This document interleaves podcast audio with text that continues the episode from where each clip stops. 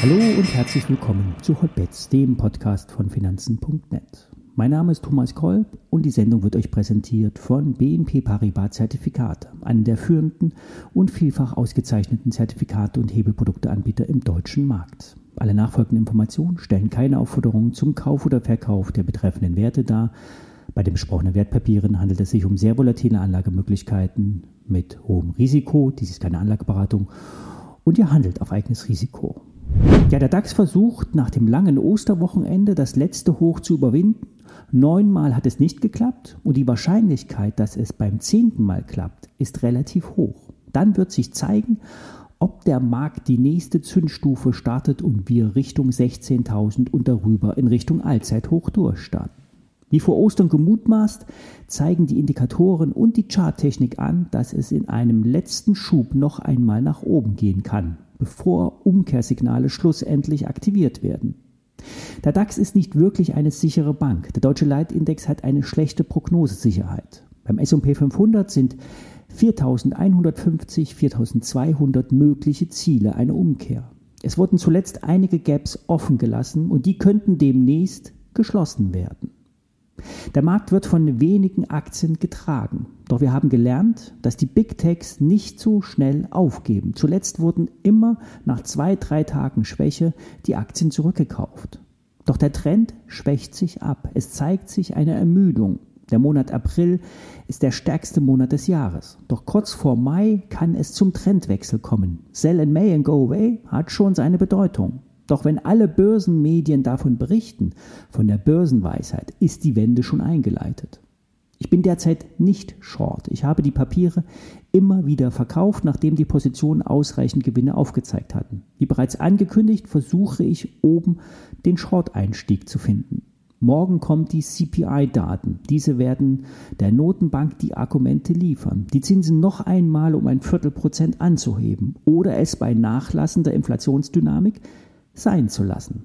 Am Freitag kommen die ersten Quartalsergebnisse, angeführt von den Banken. Citi, JP Morgan, JP Morgan, äh, BlackRock, Wells Fargo werden sicherlich äh, nicht enttäuschen. Etwas kritischer sehen Trader die Charts Schwab, der Online-Broker aus den USA. Hier werden hier zu viele Kundengelder äh, abgeflossen oder sind zu viele Kundengelder abgeflossen. Könnte es hier Stress in der Bilanz geben?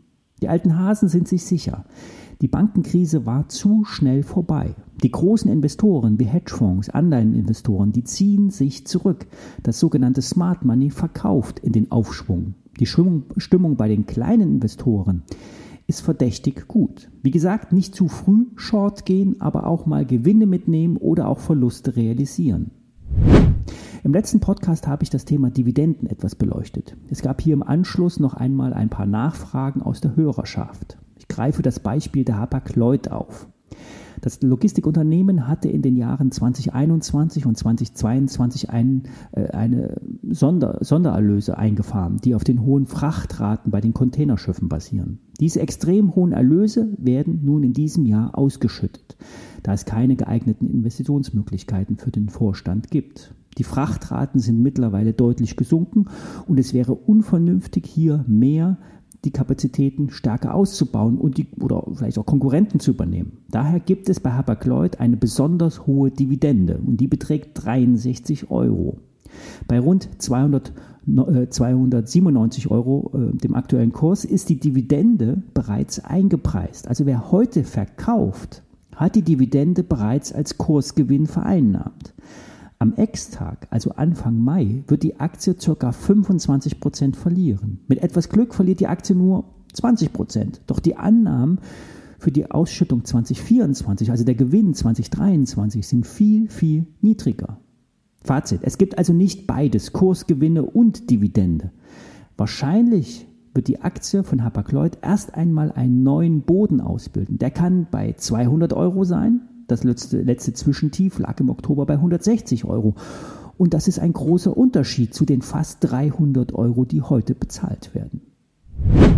Eine Spekulation für das Anlegermagazin Börse Online könnte sich bei dem Handelskonzern BayWa ankündigen. Dieser hatte selbst veröffentlicht, die Sparte Solarpanels abzustoßen. Das Geschäft hatte zuletzt rund 70 Prozent zugelegt und war der Gewinntreiber für den Konzern. Hintergrund des Verkaufes könnte der Schweizer Investor sein, der Kasse machen will. BayWa könnte zudem auch zu Höchstpreisen, ähm, die für die Sparte bezahlt werden, die kurzfristigen Schulden begleichen und das Geschäft mit den erneuerbaren Energien neu strukturieren. BayWa will künftig mehr von den eigens entwickelten Wind- und Solarparks in den eigenen Bestand nehmen und von dem gut planbaren und beständigen Cashflow aus der Energieerzeugung profitieren. Das Projektgeschäft für die anderen Solarinvestoren soll aber trotz des Verkaufs weitergeführt und vielleicht sogar noch ausgebaut werden. Im Bereich Agrargüter wie Dünger und Getreide wird eher wieder Normalität einziehen, sprich niedrigere Handelsmargen.